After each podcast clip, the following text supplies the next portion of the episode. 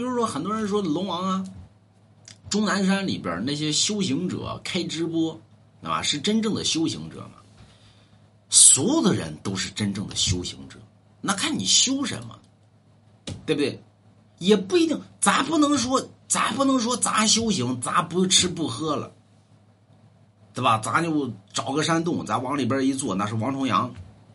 修行，你要知道，修行是什么？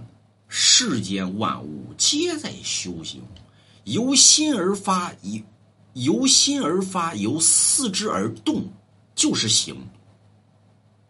所以，人家在终南山里边开直播，也是一场修行；骗礼物也是一场修行。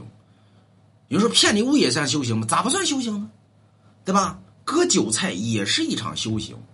修成了和修不成那是两个概念，对吧？比如说割失败了，一雷劈死了，那叫那叫渡劫失败，对吧？让雷劈死了，对吧？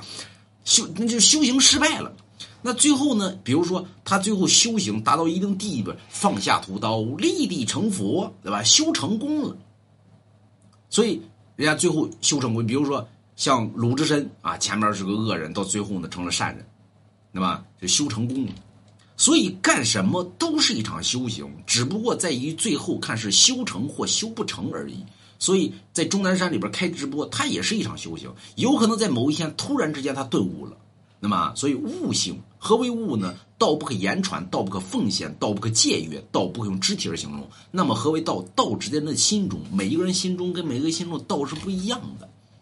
所以行就是悟，那么。所以修行，只要你由心而发，四肢而动，就是修行的一个过程。